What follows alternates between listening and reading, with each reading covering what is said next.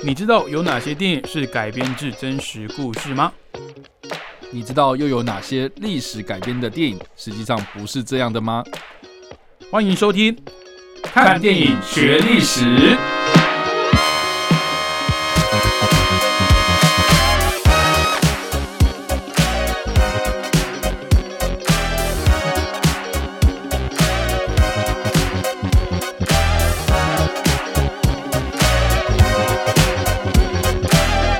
Hello，各位听众朋友，大家好，欢迎收听《看电影学历史》，我是主持人伟杰。我是主持人叉叉 Y，好，这个应我们共同主持人叉叉 Y 的强力要求，欸你们把这个球丢给我，这样子会把这个锅丢给我。因为我们我们上个礼拜聊了梅艳芳嘛，这位传奇的香港女演员哦是，是可以说是国际巨星了。嗯嗯，那因为我们昨天录完的时候，其实节目篇幅已经差不多了、哦，这个素材也够用了。结果后来我原本要收尾的时候，叉叉会突然跟我说：“哎、我还没有聊 他的这个这叫什么个人个人生活，个人意识，就是一些趣闻哦，一些一些嗯呃媒体比较喜欢报道的一些，你说八卦也好啦，你说私生活也好啦，就是有一些想要再跟我们补充分享一下哦。那我们今天呢哦，继续来呃聊聊这个梅艳芳哦，在一九六三年十月十号出生的这个香港的传奇巨星嗯，哦，她有什么？呃，值得有趣的地哎、方。我觉得你不要嗯讲一些很低俗或者是哦一些很不会不会不会不会，我只是觉得他我要维持我们节目的 的水准。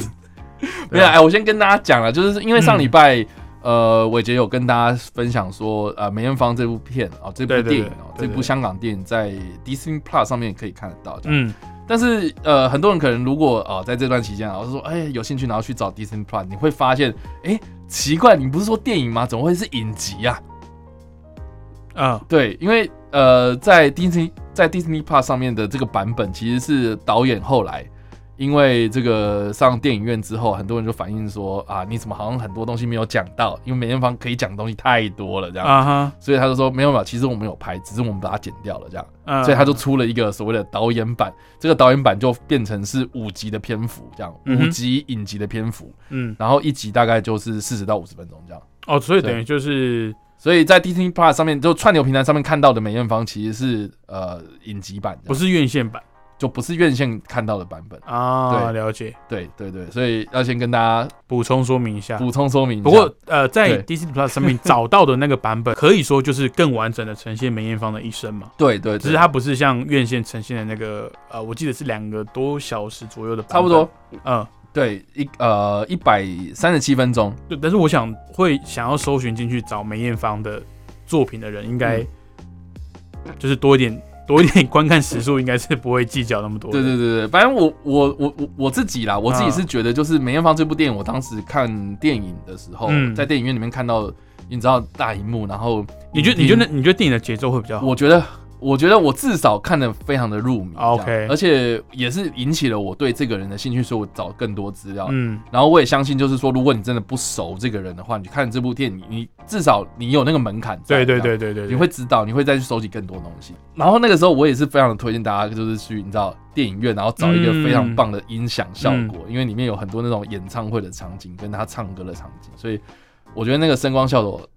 就是可以临场感十足啊，我自己是觉得很很舒服这样。其实就是我们一直在跟大家讲，你去电影院看电影，跟你到串流上面看 的差异。当然，今天这个梅艳芳这部作品是她被剪的，也不能说剪的比较破碎，可能就是用导演他想要呈现的这个这个方式去去，你说四集吗？五集哦，总集的嗯影集，那一集可能大概四到五十分钟。对，当然篇幅你说那内容不是比较多吗？是，可是以电影院的那种节奏或者是这种观赏起来的这个氛围哦，嗯还有包含你的播放的这个设备，我们常会讲看电影是一种仪式感。少了这个仪式感，好像去到手机上 或者是这个平板的笔电上面哦，甚至是家里面的这个电视机哦，我觉得不管你电视机在多大，八十寸、九十寸，甚至你家真的很有钱，可以弄个个人的这种家庭剧院，我都觉得少那么一味少了点什么东西，就是跟一群陌生人一起在一个密闭空间里面，这样讲很奇怪，在一个黑暗的，因为我很喜欢李安讲的一段话，他说电影就是把我们就是带进黑暗之中，嗯。然后再再把我们从黑暗里面带出来。他指的就是电影院。的那个播放的那个、嗯那个规格，然后它会让我们在进出黑暗的这个中间，我们会去体悟到一些新的一些人生的一些、嗯一些领悟啦哦。那我觉得看电影，很多人会觉得说，现在不是串流都有吗？电视上也有啊，就等电视播，等串流上就好。可是我觉得电影院的那种氛围是很难被取代的，那也是。就我个人的观点而言，也是二三十年前这些巨星哦，得以在戏院的黄金年代哦，他们可以变成看板人物的这个要素原因之一哦，就是因为大家去电影院，其实也有一部分是为了要在电影院里面欣赏他们的演出哦，去嗯。第一时间的去支持他们的偶像啦。好，那当然今天还是针对梅艳芳的部分哦，有什么比较除了影视跟他的歌艺之外，哦，是。他的是个人的生活可以跟我们听众朋友分享的。因为那时候我看完电影之后，我不是说我很喜欢嘛，然后我就也是写了一些影评，然后也有很多就是讨论这样子哦、嗯，结果我发现好像那种本来就有在研究香港电影的朋友，就是看到这部片，他们觉得非常非常，而且是到反弹的那种地步。我想说，哇，这个怎么怎么怎么感觉差那么多？你说他们是喜欢梅艳芳的，不是不是，他们本身就是对香港电影很很有研究，很懂有些人甚至还会讲广东话这样子。嗯，对，然后结果他们看完梅艳芳之后，他们觉得这部片很矫情。我就说，哎、为什么？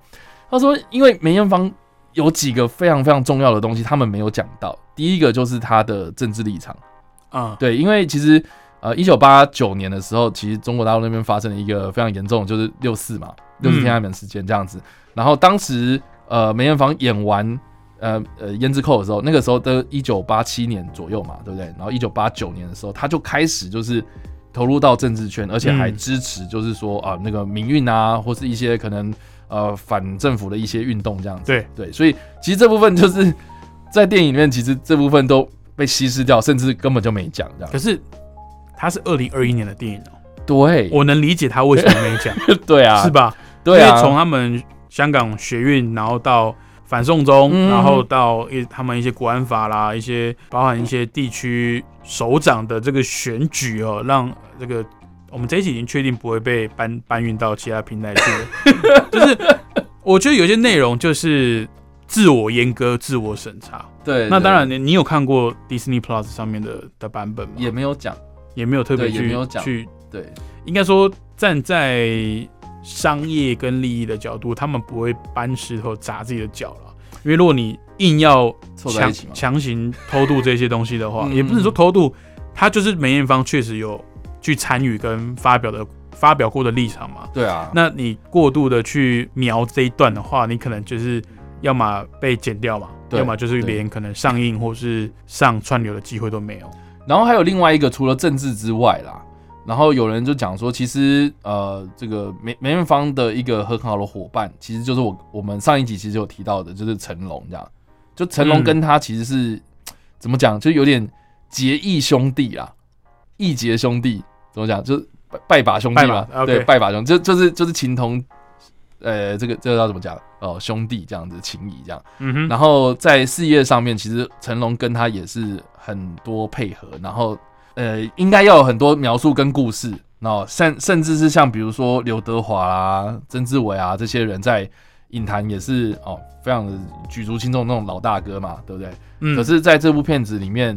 他们很少提到这些可能现在还在世的一些艺人，反而把很多的焦点都放到张国荣身上。啊哈，所以有人就说这部电影有点过分的去吹捧，就是他跟张国荣之间的情谊，嗯，反而就让很多人就觉得说，哎、等一下，你为什么该感谢的人不感谢这样？然后结果一直在讲哦张国荣、张国荣、就是张国荣这样。大家都觉得说，哦，他跟张国荣这段感情，当然我们都知道，对然后我们也都知道他们很要好，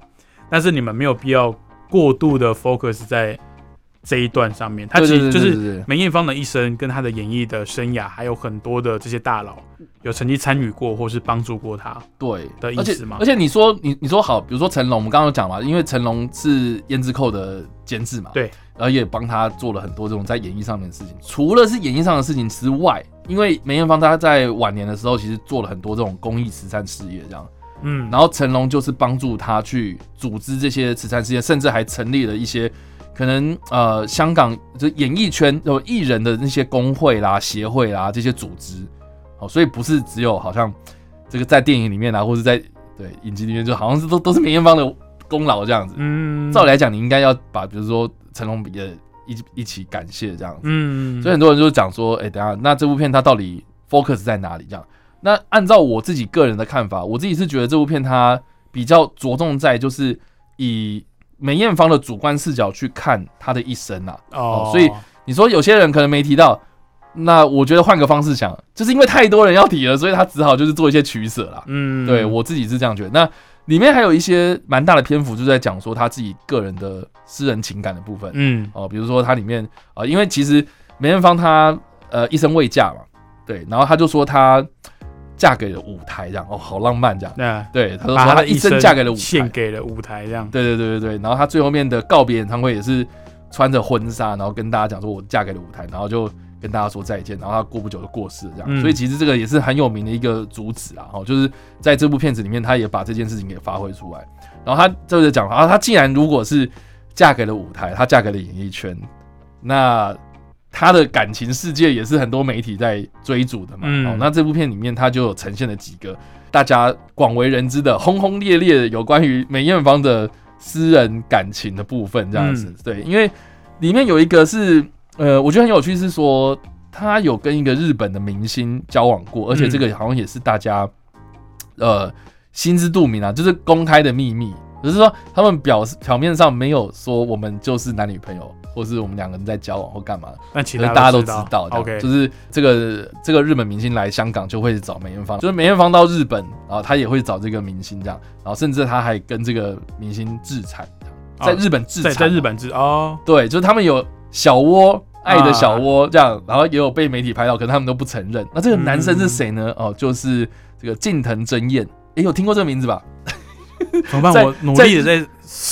搜索我的记忆，说到呃，对对对，有比较著名的他其实是他其实是杰尼斯团体，哦，杰尼斯事务所其中一个艺人这样子，嗯。然后他是这个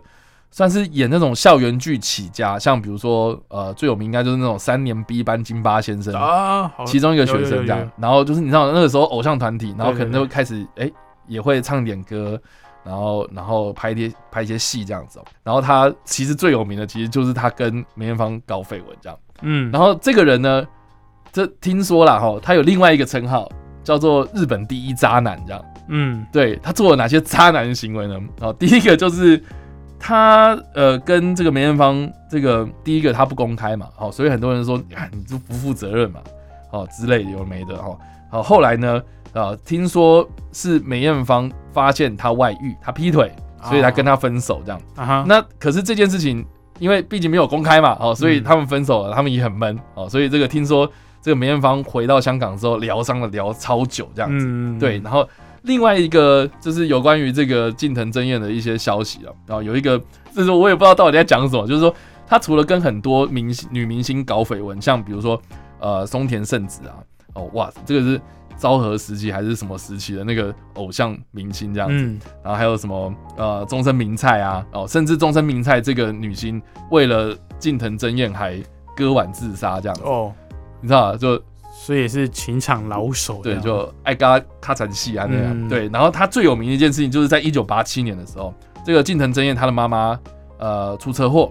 然后伤势非常非常严重这样子。然后呢，你知道，如果如果家人出车祸的话，不是应该要马上送医院之类的吗？对，这个近藤真彦他竟然就是为了，他就说我为了不想要让狗仔拍到，所以他就延误妈妈送医这样。然后真的真的他妈妈就这样走了。啊，你说你说，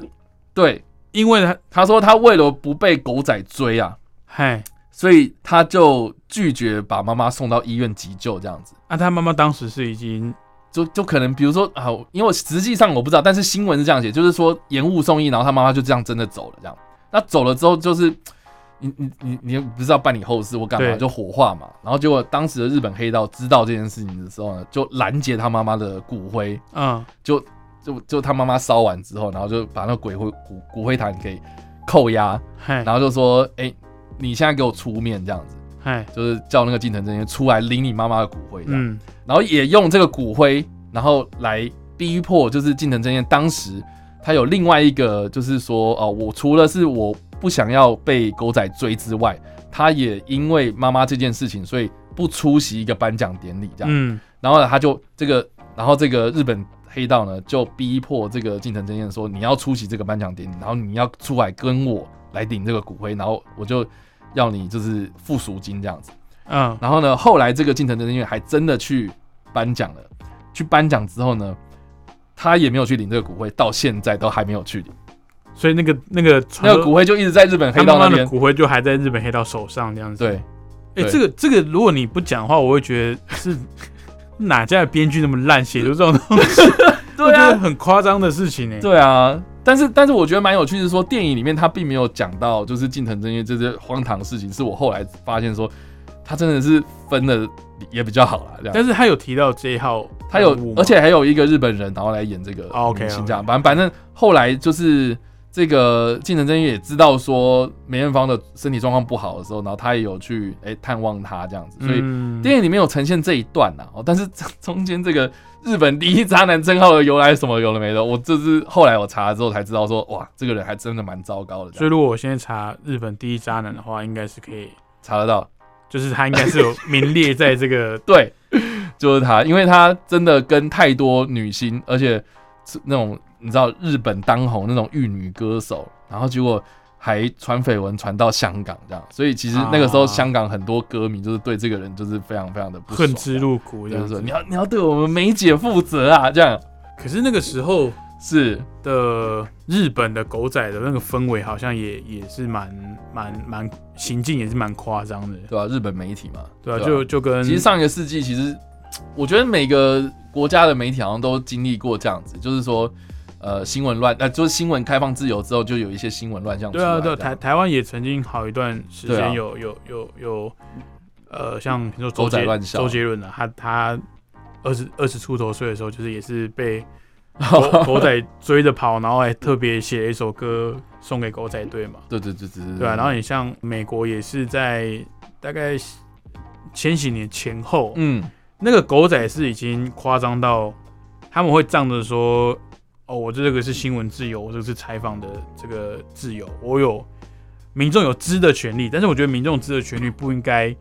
建立在别人的人身自由之上，对啊，就是你不能影响到别人的隐私权啊。嗯。就像之前呃呃这个逃避麦奎尔这个嗯蜘蛛人、第一代蜘蛛人，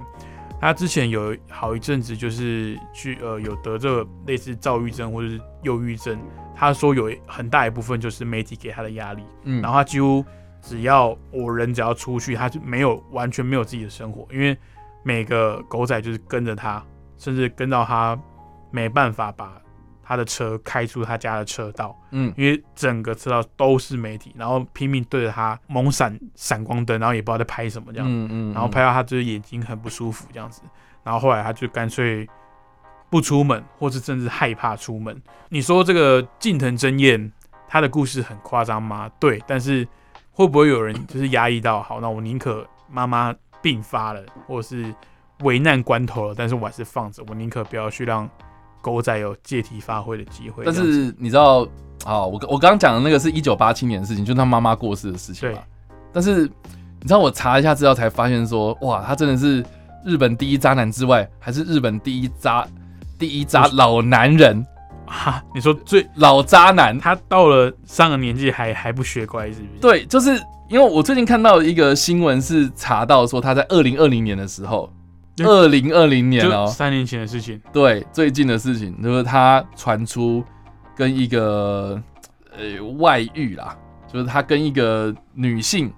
圈外的女性外遇，但是这这个圈外女性呢三十一岁，就跟他年纪差很多，他是有结婚的吗？他已经结婚了。？OK，对，就是他二零二零年那个时候先被周刊拍拍到说他跟一个小他二十五岁的女性外遇，他当时也五六十岁了，对然后跟一个三十一岁的，对女，他性现在他现在五十九岁嘛。嗨，他跟一个一开始是一开始媒体拍到说他跟他小二十五岁的人，嗯，然后外遇，然后而且长达五年的时间，所以是，然后这个，外遇后来哎也被证实说，哦，原来这个女性是三十一岁，嗯，然后真的就是五年外遇五年，然后呢这个吉尼斯公司后来真的是受不了，所以就发表声明，就跟他说，哦，他现在无限期停止所有的演艺事业。OK，对就是切割就对了。对啊哈，对对对，反正后来隔一年，他好像就退出了杰尼斯，嗯，所以到现在。那不管怎么样啊，就是说这个是其中一个梅艳芳的情感世界。嗯哼，但是因为梅艳芳她有很多段感情，然后这个电影啊或者影集里面其实都呈现的蛮不，我我自己是觉得那个连贯的都还不错，这样。嗯，然后其中有一个就是说，呃，因为当时梅艳芳你知道有时候因为演艺的关系，所以可能会接触到一些道上兄弟这样。对对，然后呢，据说啦，据说是有一次他到了一个场合，然后现场就是有一个黑道老大这样子，这个黑道老大就是有点像是有点轻浮的去，你不要说调戏，就是有点在，就是说啊，我我花多少钱，然后请你来帮我演唱，就是私人聚会之类的，有没的，就有点在半威胁叫他去做这件事情。然后据说呃梅艳芳的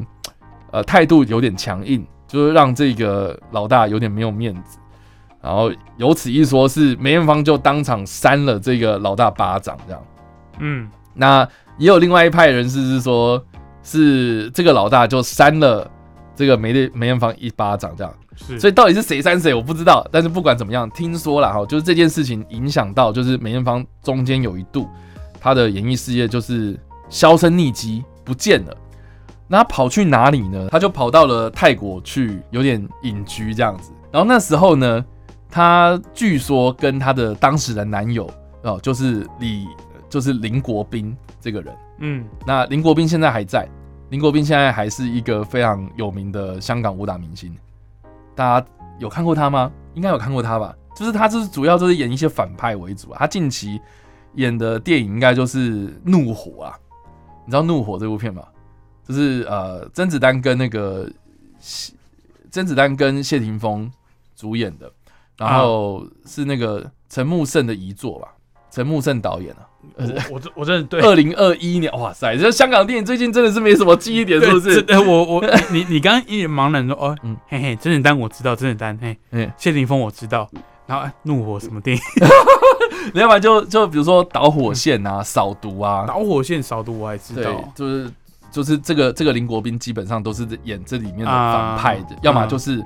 反派底下的爪爪牙之类的这样。可可能看到人我会对知道了，可对是你这样突然这样跟我讲，我嗯我会没什么记忆点。对，这个算是梅艳芳唯一一个比较怎么讲广为人知，然后也比较半公开的男友这样。啊，对，但是因为就是他当时因为就是就梅艳芳跟那个呃黑道人士就是有一些纠葛，所以嗯那时候林国斌就用自己哎、其实他身手也不错，就是有点在保护他这样子，啊然后到带他到这个呃泰国去享清幽啦。嗯那结果呢，呃，因为呃相较之下，因为梅艳芳真的是太有名了，嗯然后林国斌自己本身当时幸运，其实也怎么讲？我觉得人是比较出来的啦，就是他当然跟他的这个所谓的女友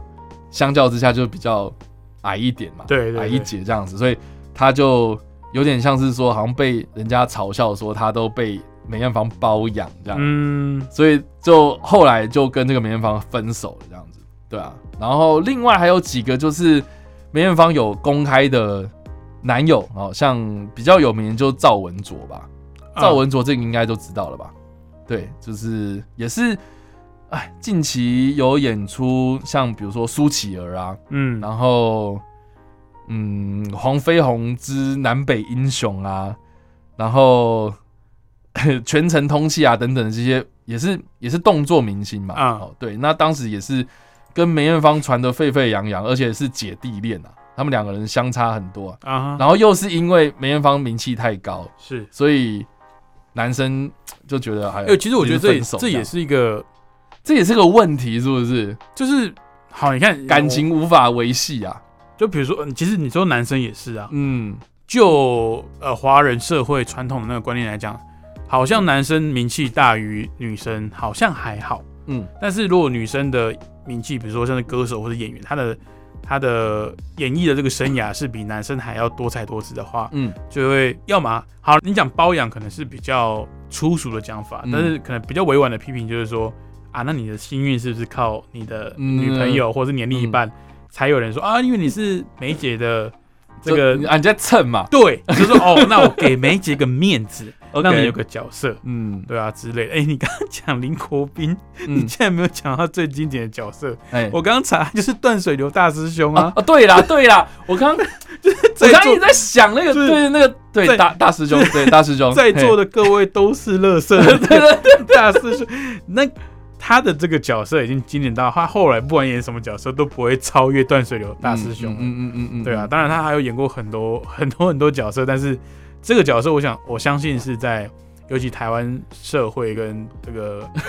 影迷之间啦，嗯。哦、会比较有印象、比较深刻的那个那个嘴脸，对 对。就就是断水流大师兄哦，嗯。就是刚刚提到的这个林国斌啦，对啊，对啊。然后我觉得也蛮有趣的说，好，除了是这些感情世界之外啦，哈，因为我后来又有查到说说，因为其实梅艳芳过世之后，因为她影响力很大，她也赚了很多钱这样子，然后呢，她的遗产就是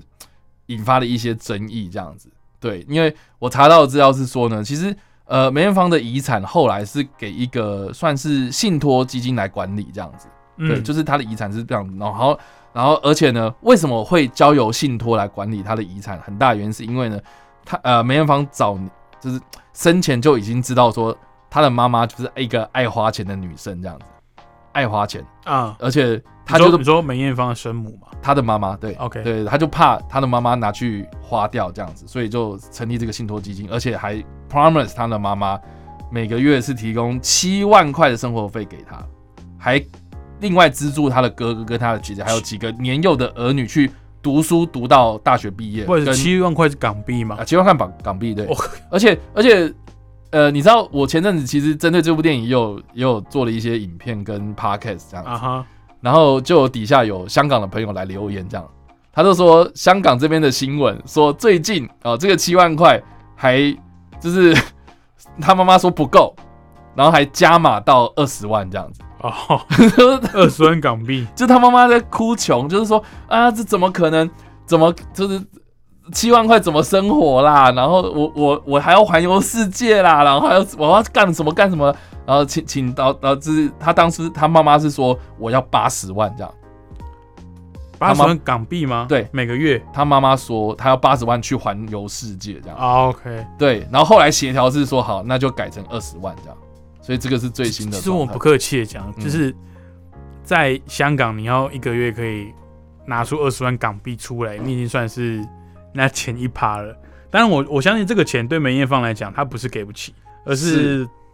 这个以供养母亲的那叫什么敬老金吗？嗯哦，对我们来讲，可能一个月二十万港币，你不要说港币啊，嗯嗯，二十万日币我搞不好都拿不出来。对啊，对就反正啊，这件事情呢，其实听说是在二零一零年左右啦，呃，就是梅艳芳过世后大概十年之间哦，就是呃有新闻传出，就是说这个信托基金就是因为他妈妈真的花钱如流水，所以就耗尽这样，内耗耗到就是快要破产了这样。嗯，然后呢，在一呃二零一三年到二零一五年之间，呃，这个信托就不得已只好把梅艳芳的一些遗物拿出来拍卖，然后当时哦的香港人就非常非常的不开心，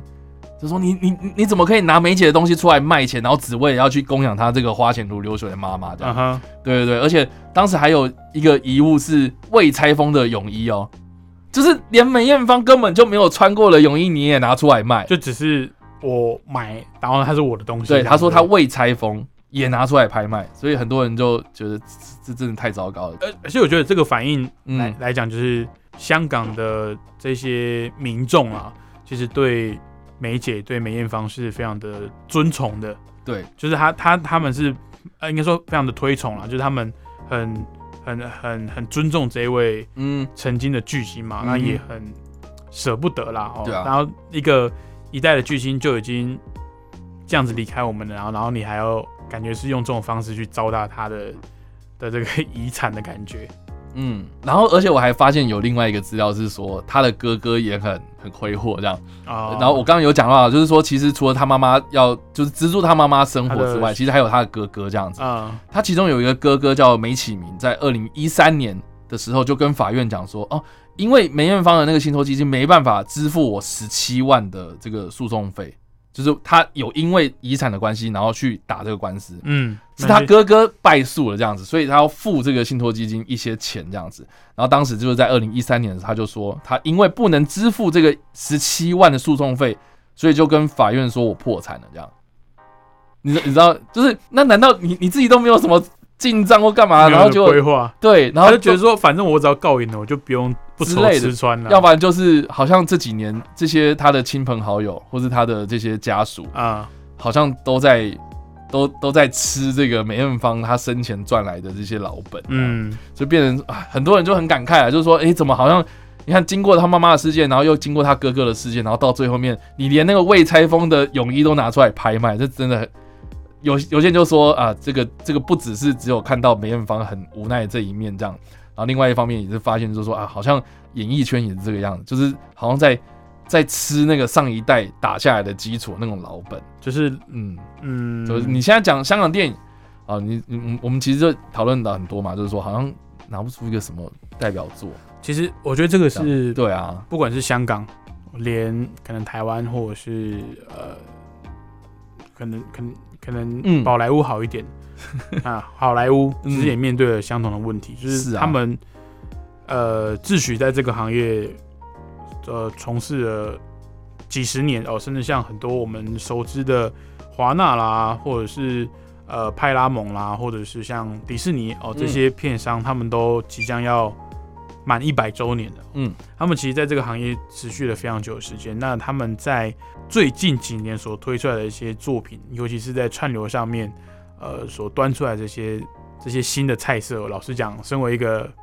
不算资深的影迷，还是有点吞不下去。对啊，而且他们一直在翻拍，哦，在重拍，或者是把一些以前的题材，哦，从二 D 的变成三 D 的，就是要么把它变成电脑动画，要么把它变成这个真人版的这个版本。其实我觉得。你说旧瓶装新酒嘛？但是这个新酒，我觉得还是枯燥乏味。毕竟在这个 需要创新的年代哦，需要这个突破的这个年代，你还是拿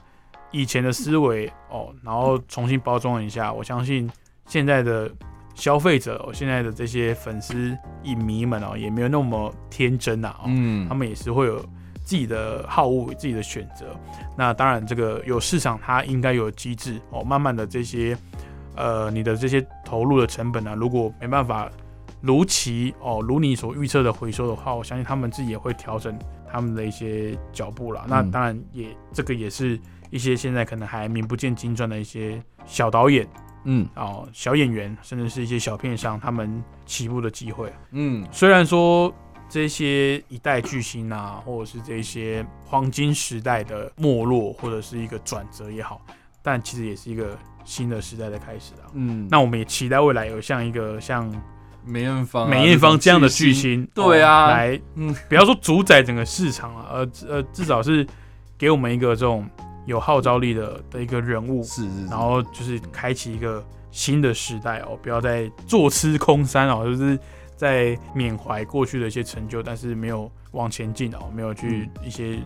呃，没有去做一些新的突破了。嗯，好，那今天这一集内容呢，主要是针对梅艳芳梅姐哦这位传奇巨星呢去做一些补充啦。那想要了解她的生平的事迹啊，跟一些精彩的作品解说的话哦，可以去看我们上个礼拜上一集的内容。那我们针对梅艳芳哦这位香港影后哦百变天后哦她的这个介绍呢，就告一段落了。那再次提醒大家，就是除了可以在串流 Disney Plus 上面来收看梅艳芳二零二一年这一部电影哦，在串流上面是改成五集篇幅的这个影集之外呢，哦，也欢迎到各大的 Podcast 串流上面去搜寻我们看电影学历史的节目，上面有更详尽的节目内容啊，因为受限于广播的。规格的关系，我们其实每每一集录都是超过三十分钟的。那到 p o c k e t 上面呢，会有比较完整的节目内容。那也欢迎大家透过串流来追踪我们的节目喽。那我们看电影学历史，下个礼拜同一时间空中再会喽，拜拜，拜拜。